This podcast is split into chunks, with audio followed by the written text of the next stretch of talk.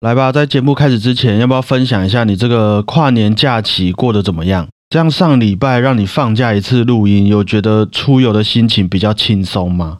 有，我觉得有种前所未有的感觉。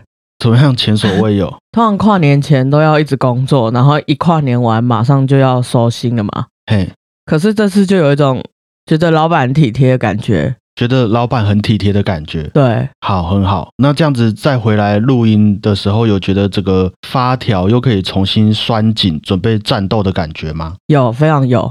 其实我问这个问题也不是要给你压力，还是怎么样子的。等一下，这是陷阱，对不对？不是，不是陷阱，没有陷阱，只是哈，等到我们聊完今天的这集内容啊，我们就会发现，可能我们的时间已经不多了哦。还记得我们前几天有在清算二零二二嘛？对。那在我们过去已知的一些难关，就有疫情，哎，对，疫情、战争，然后还有各种经济、气候，还有政治局势的问题等等，感觉很多嘛。不过今天呢，我们要聊的内容是我个人认为很有可能在接下来这几年，我们这些创作者马上就会迎来的一个新的大主题，就是 AI 人工智慧。要先分享一下目前你身边所用到的人工智慧。以你的理解啊，在你自己的感受上，有给你带来什么样的帮助，或是生活上的改变吗？其实我觉得跟我的生活完全息息相关诶。怎么说？它可以帮我选择，帮我决定，甚至推荐。就是有一点，你整天都在被动的接受这些人工智慧给你带来的选项，就对了。好像会被它支配。好，那我们今天有很多东西可以跟你分享啊，你可以期待一下的。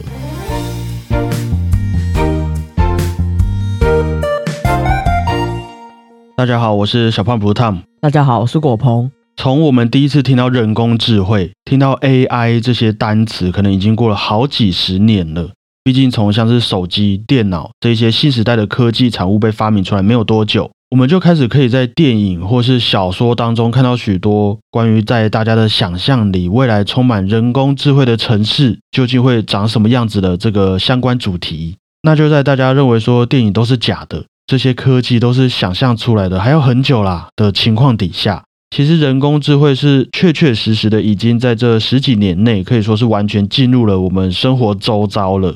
不一定正确，不过我大致上的理解是说，自从啊我们人类让人工智慧获得了学习这个技能之后，他们就可以开始执行，包括像你刚刚说的推荐啊，生活上的选项给你。还有最近越来越普及的车牌辨识啊、人脸辨识、产品货物的检测、网站个人化的服务，甚至是到医疗检测、交通管制等等的这些服务。那在这其中有一个东西啊，就是我一直以来都觉得很有趣，最近也非常受到瞩目的聊天机器人的部分。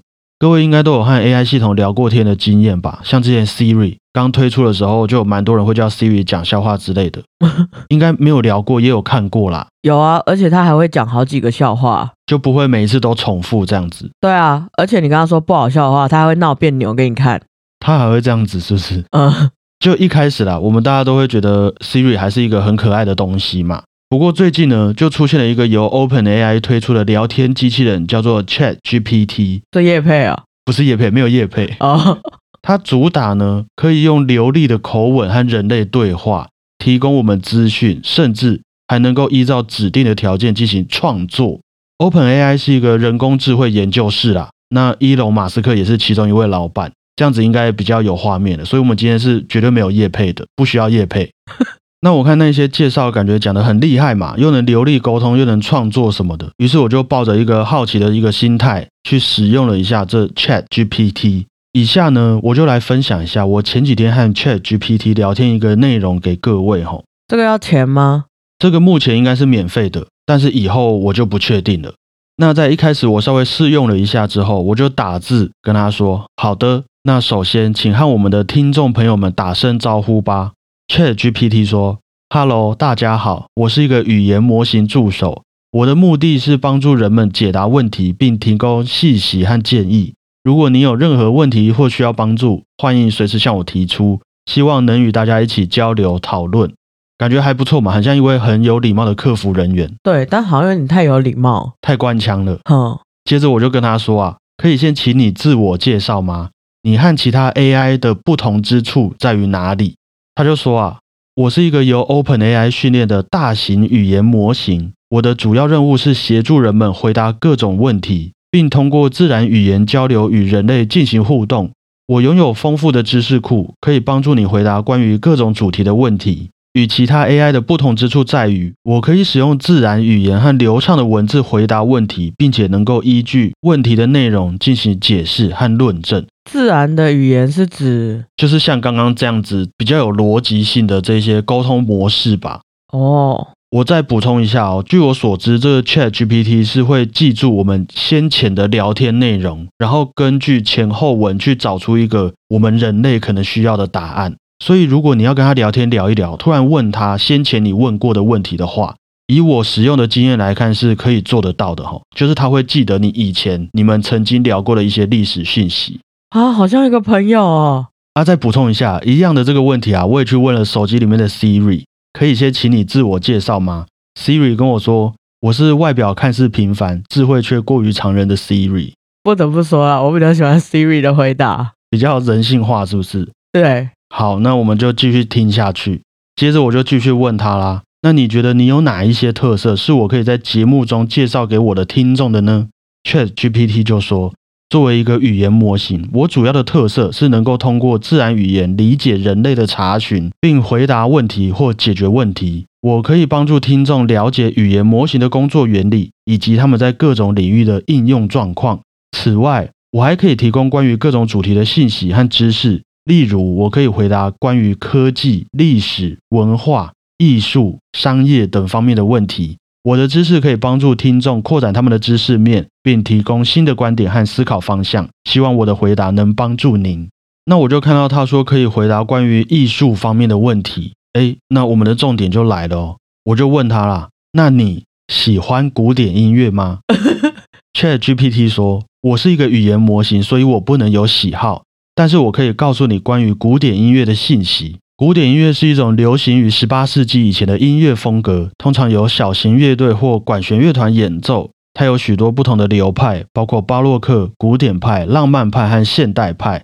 也有许多著名的古典音乐家，例如莫扎特、贝多芬和莫扎特，他们的作品仍然深受喜爱。那这边就有一个 bug 了嘛？他讲了两次莫扎特啊？啊，为什么？我也有一点机车啦，我就直接跟他讲说，你刚刚讲了两次莫扎特，Chat GPT 就跟我说，抱歉，我不是故意重复的，我只是想确保我的回答能够帮助您了解古典音乐。如果您对古典音乐有兴趣，我可以为您提供更多相关的信息，例如我可以告诉您不同流派的更多细节。或等一下，他想掩盖过去的失误。呃，他应该只是想要补充说明，让我们问的更精确一点。应该是说他会导正我们人类不要。往这个没有意义的错误上面去思考，着重在你要找到什么答案的这个身上。好吧，好了，那补充一下，一样的问题我也又问了 Siri 啊，Siri，你喜欢古典音乐吗？Siri 跟我说，你喜欢的我也喜欢，我就喜欢这种朋友。我在这方面还是对 Siri 比较失望的啦，就是看到人家这样子有点敷衍的回答。好，那接下来我也开始想要对这个 Chat GPT 有点像是试探它的底线到底在哪里。你那么理性嘛？会不会有什么问题是他回答说不知道或是不清楚的？像 Siri 就有一堆这种我不清楚嘛。于是我就拿出了这个人类的一个骄傲的态度，问他说啊，你觉得贝多芬在临终之前的感受是保有希望，还是无所畏惧的看开的呢？哇天哪！Chat GPT 就说，贝多芬在临终之前的感受是一个很有趣的问题。贝多芬本人对于他临终之前的感受没有留下任何文字记录，但是有一些人认为贝多芬的音乐中表现出了他对于生命的接受和对于死亡的看法。那他就开始解释了哦，例如贝多芬的第九号交响曲，有些人认为他描述了贝多芬对于他即将结束的生命所感到的悲伤，但是也有人认为贝多芬的音乐是关于希望和勇气的，例如他的第五号交响曲。有些人认为他表达了贝多芬对于人生挑战的接受和对于未来的希望，所以贝多芬在临终之前的感受可能是充满希望和勇气的，也可能是充满悲伤和忧郁的。我们无法知道他的确切感受。其实我觉得他回答的还不错，诶，就是以如果真人在问的话，可以说出这样，我会觉得，哎呦，这个人蛮有两把刷子的哦。至少你给出了一个很理性又看似很客观的一个中性答案，好像也把这个选择权交给了所有喜欢贝多芬的一个朋友们的这种感觉啦。对，给你自己去遐想。我自己当下也是看到这个字一个一个打出来，真的也是蛮傻眼的。因为一个聊天机器人可以弄出一个基本上也可以拿来当做节目脚本的东西，虽然是很扁平的论述，没有错啊，没有一些个人的主观看法。但是聊到这边的时候，其实已经有一点超出我的预期了。那也因为他刚刚自己讲到了希望、勇气、悲伤这些用词，于是我也就继续针对这一点问他说啊，既然你愿意和我讨论古典音乐。那你又是如何看待爱这一项影响我们人类最深的感情呢？那 Chat GPT 就说啊，爱是一个很深奥和复杂的概念，它可以有许多不同的含义。在古典音乐中，爱通常是指人类之间的感情，例如慈爱、友爱、恋爱和婚姻爱。许多古典音乐作品都是关于爱的，例如莫扎特的《爱的巧奏曲》。这我不知道他是在说什么《爱的巧奏曲》，我是没听过，你有听过吗？对啊，哪一首？我不知道啦。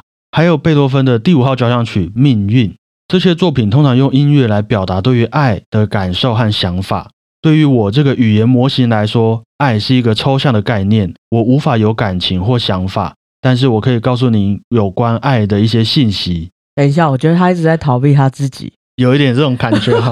他一直不愿意面对他自己的感觉。对，这样就会让人越想知道他的底细。那接下来就是我有点开始想找他麻烦了，问他一些，哎，爱的定义是什么？对于爱的认知，人类和 AI 是相同的吗？但是这些他回答的答案其实也都跟你想象的差不多。他们就会跟你讲说，我是一个语言系统，所以我无法拥有人类的感情，大概就是这个官方说法。对，有点官方说法，所以我们就先跳过。那你还记得刚刚我们也有讲到说，ChatGPT 可以创作嘛？嗯。接着我就问他啦，你能用你理解的爱？写出一首诗篇给我吗？哎呦，直接考试了哦。Chat GPT 说啊，好的，我会尝试写一首诗。这是我的诗。爱是一道柔和的风，从远方吹来，带着温暖的气息，抚慰我们的心灵。爱是一颗明亮的心，在夜里发光，照亮前方的道路，引导我们前进。爱是一棵健康的树，生长在我们心中，提供我们寄托的乐园，给我们慰藉的乐趣。爱是一份真挚的心意，从我们的心里流露，连接我们彼此的情感，让我们感受生命的美好。我是放弃问 Siri 这些问题的啦。不过你给这一首诗的评价如何？我觉得蛮泰哥，哎，是真的还不错，哎，我是觉得蛮整齐的，而且意思也都算是传达的很完整。那也因为这首诗是 Chat GPT 自己创作的嘛，所以我就又问了一个每一位创作者都会被问到的问题，是说。你预期人们听见这一首诗的时候，能够感受到爱吗？然后 Chat GPT 就回答说啊，诗歌本身不具有感受爱的能力，而是透过诗人的诠释和读者的理解来传达爱的概念和情感。如果读者能够把这首诗看作是关于爱的诗，并且感受到他所传达的爱的概念和情感，那么我会很高兴。但是每一个人对于爱的理解都不尽相同，所以我不能保证每个人都会感受到这首诗里面的爱。不知道大家听到这个回答觉得怎么样啊？我自己是觉得，虽然在他的答案当中，对我来说也许少了很重要的一些创作作品的深度或者一个理念，不过他能有这个回答，我是非常满意的啊。他有点其实是一种情绪勒索的感觉，有一点哈，嗯，他把问题又丢给你，对对，逼得你好像如果没有爱的感受，这就是你自己的问题了。对，有一点这种感觉。不过事实上也是如此啊。你看，诗歌本身本来就不具有感受爱的能力，而是透过诗人的诠释和读者的理解，才能传达爱的概念和情感嘛。那我们也都会说乐谱是死的，只有加上人还有时间，对音乐来说。才会变成活的嘛？那这一份乐谱，这首古典音乐，其实也就是传递人与人之间情感的一个导体而已。就没有人的话，这些东西都什么也都不是。于是最后，我就也很好奇的问他说啊，那你觉得这首诗里面的爱是什么呢？因为我想知道他的一个创作动机。嗯，那 Chat GPT 就说，在这首诗里，我想传达的爱是一种温暖的情感，它能够给予我们希望和勇气，让我们相信彼此。并且无私的为对方付出，这是一种真挚的情感，它能够让我们在彼此的陪伴下感受到生命的意义。这也是一种幸福的情感，让我们珍惜生命中的美好。以上我跟他的对话内容就差不多到这边告一个段落啦。虽然说看似刚刚这些一问一答，感觉都是能够几乎做到一个让人家很满意的一个答案，不过其实这过程中也还是一直有蛮多小问题的，像是刚刚 Chat GPT 讲到莫扎特的《爱的巧奏曲》，这个我们就也都没有听过嘛，也都没有查到啦。然后中间也一直会有一些有点奇怪的用词，我是都没有念出来，而且不知道他为什么他的预设是简体中文。我自己是会看的，觉得很烦啊，所以我每次开一个新的 Chat GPT 要用的时候，都要先跟他讲说，请用繁体中文回复我，后面才会都是繁体中文。这一点就对我来说是蛮麻烦的，可是也蛮贴心的，他还愿意改变，是没有错啦。但是就是没办法先预设好，而且我用繁体中文问他问题，他竟然用简体中文回答我。哦，可能还在开发阶段，这个是可以体谅的啦。对啦，是可以体谅的啦。那最后我也有礼貌性的问他说。我目前有在经营一个 podcast 节目，请问我能在节目里使用你回答我的任何一句话当做内容分享吗？哎，你很有礼貌哎，我很有礼貌。Chat GPT 就说，你可以在你的 podcast 节目中使用我回答你的任何一句话当做内容，但是你必须遵守版权法规，并且提供必要的版权注明。如果你使用我的回答，你应该在你的 podcast 中提供我的名字和所属的公司 Open AI。并且告诉听众，我是一个语言模型，你也应该注意我的回答可能不适合所有人，因此你应该谨慎使用。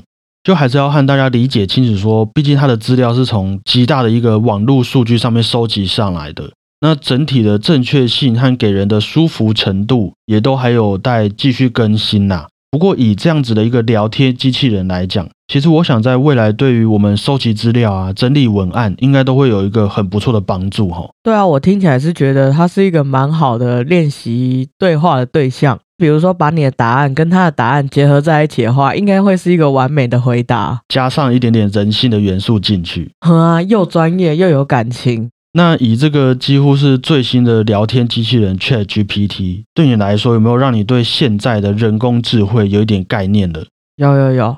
其实不光是这聊天机器人啊，像现在也有许多的自动钢琴，它是已经能够跟着演奏家们的演奏力道，还有音乐的表情下一起跟你合奏的。甚至我们也可以让它学习，也许是过世的钢琴大师，让它模仿那一位钢琴大师的弹奏方法，他的触键。然后重现一次在你面前，那也许你就能和那一位钢琴大师一起合奏了。网络上其实已经有很多这个相关的影片，这已经都不是幻想了。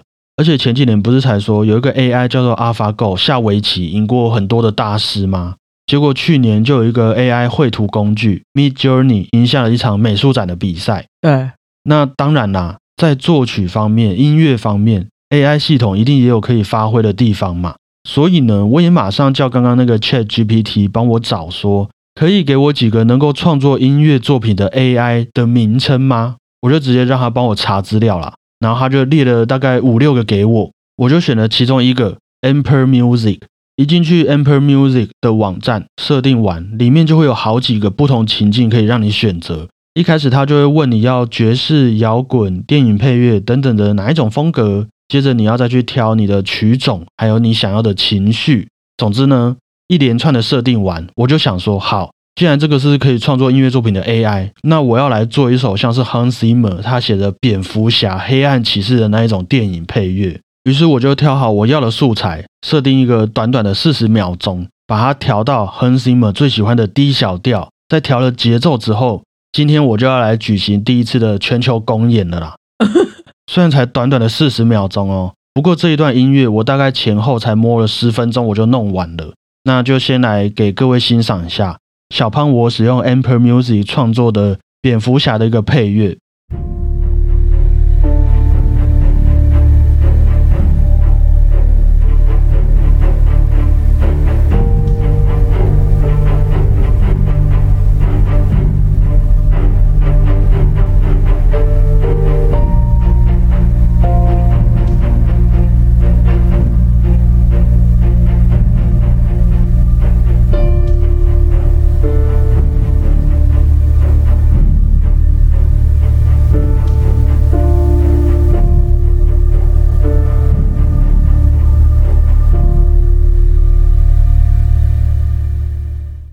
么样？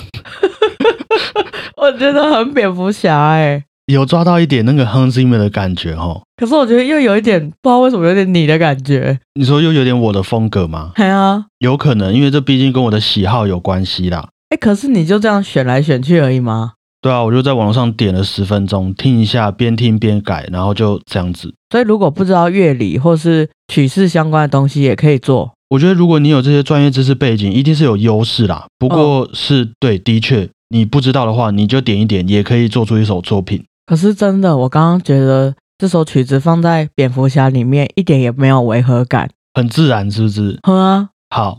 那当然呢，今天既然是这个全球公演，也不会只有一首作品啊。有这个机会，一定也要来试着能不能九十让一下的嘛。哎呦，毕竟是我那么喜欢的一位音乐家。但是九十让的风格，其实我觉得在 Amper Music 上面是很难执行的。对我来说，我硬生生的花了十五分钟左右，才产出了这部作品。很难创作出来是为什么？因为它上面的素材没有那么多啦，没有多到可以让我找到我觉得就是九十让的一些音乐风格哦。那我们先听听看吧，就先献给各位小胖我今天的第二首作品，使用 Amper Music 创作的一个日系动画配乐。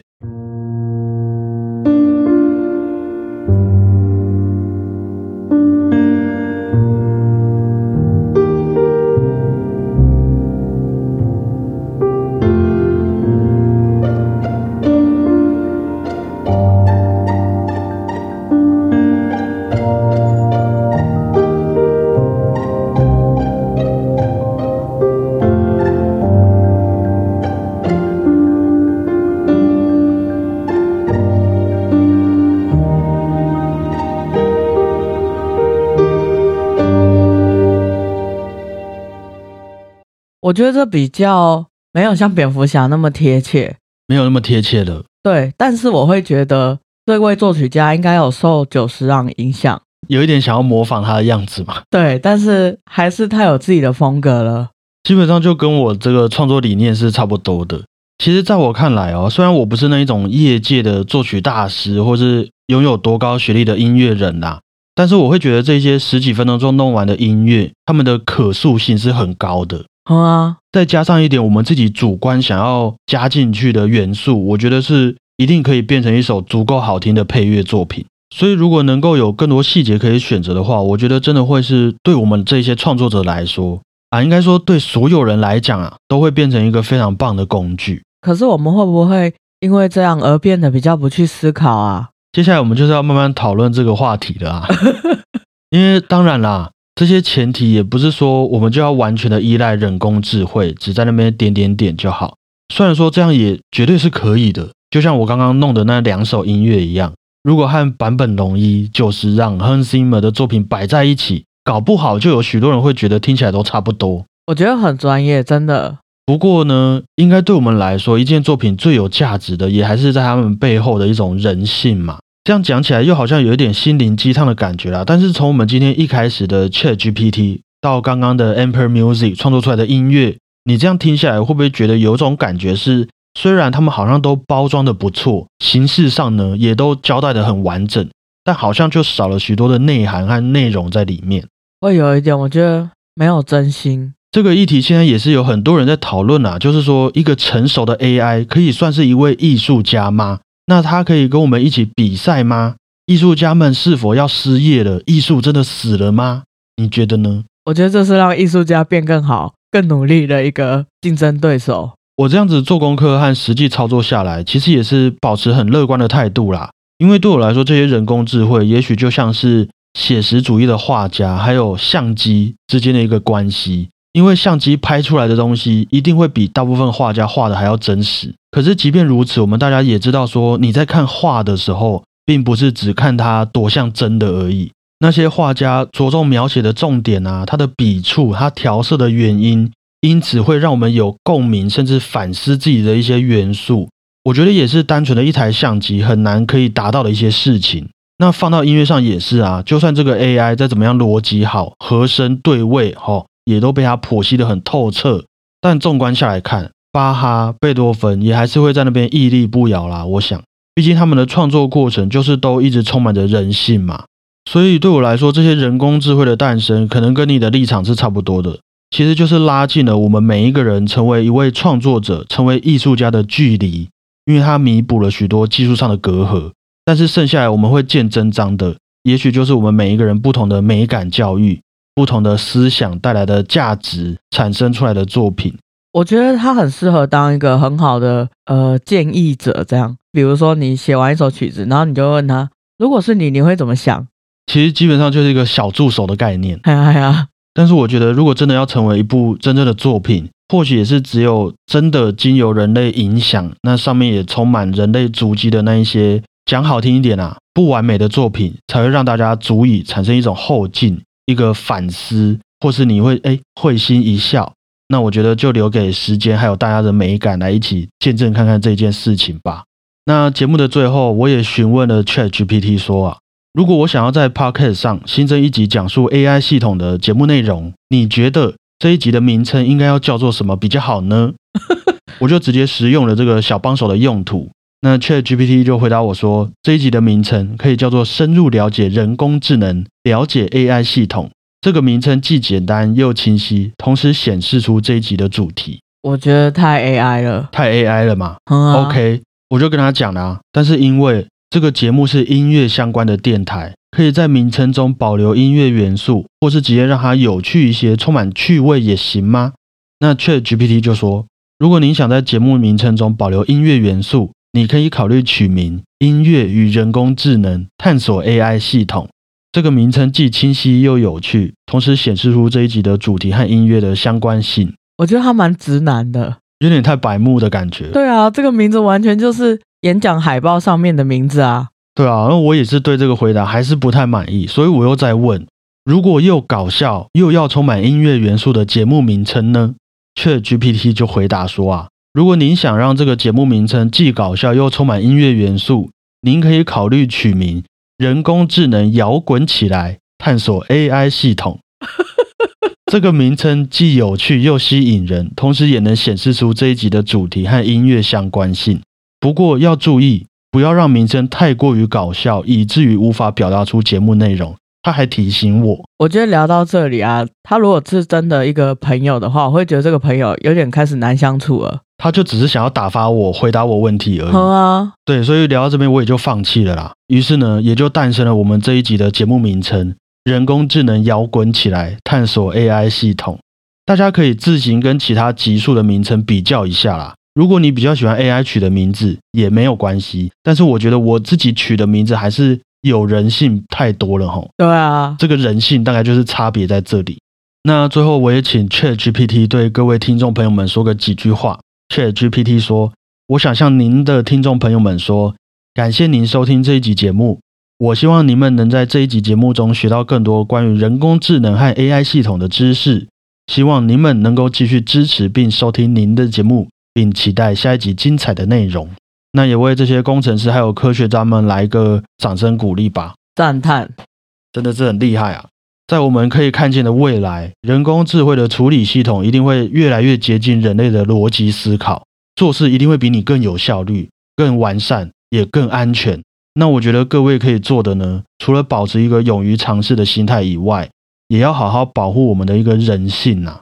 所以，身为创作者的我们。从二零二三年之后会遇到的第一件新的事情，我觉得很有可能就是如何富有人性这个议题。那身为我们频道的主持人，你觉得你感受到的人性是什么呢？其实我觉得人性啊，就是一种心机的表现，一种心机，一个城府。对啊，怎么说？就是用你过去的经验，还有你。自身所有的情感来面对所有的人事物，那这样为什么心机？你必须要考虑人家的想法，然后去想怎么应对啊。哦，你会有一个来回思考、来回论证，然后依照自己的主观感受才得出的一个结论。对，其实也有点像 AI，对不对？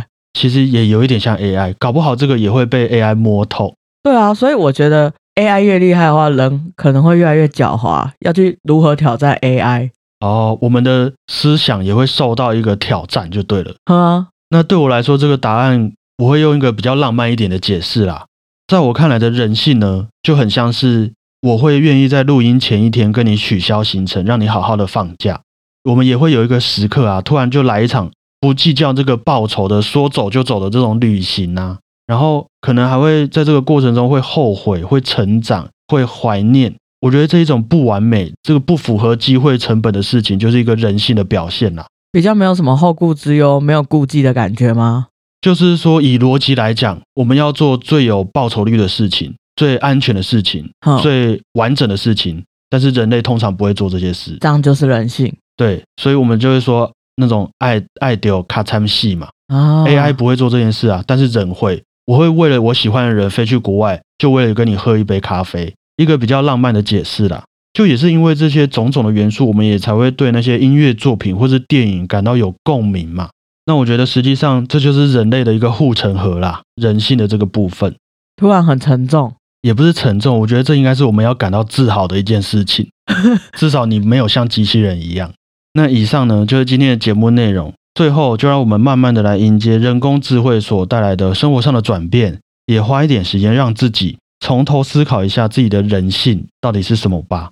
属于我们人类的古典音乐之父巴哈，充满理性与人性的《郭德堡变奏曲》里面的第一段，点播给这个渐渐迎来考验的现代人们，也祝大家幸福、健康，保有人性哈。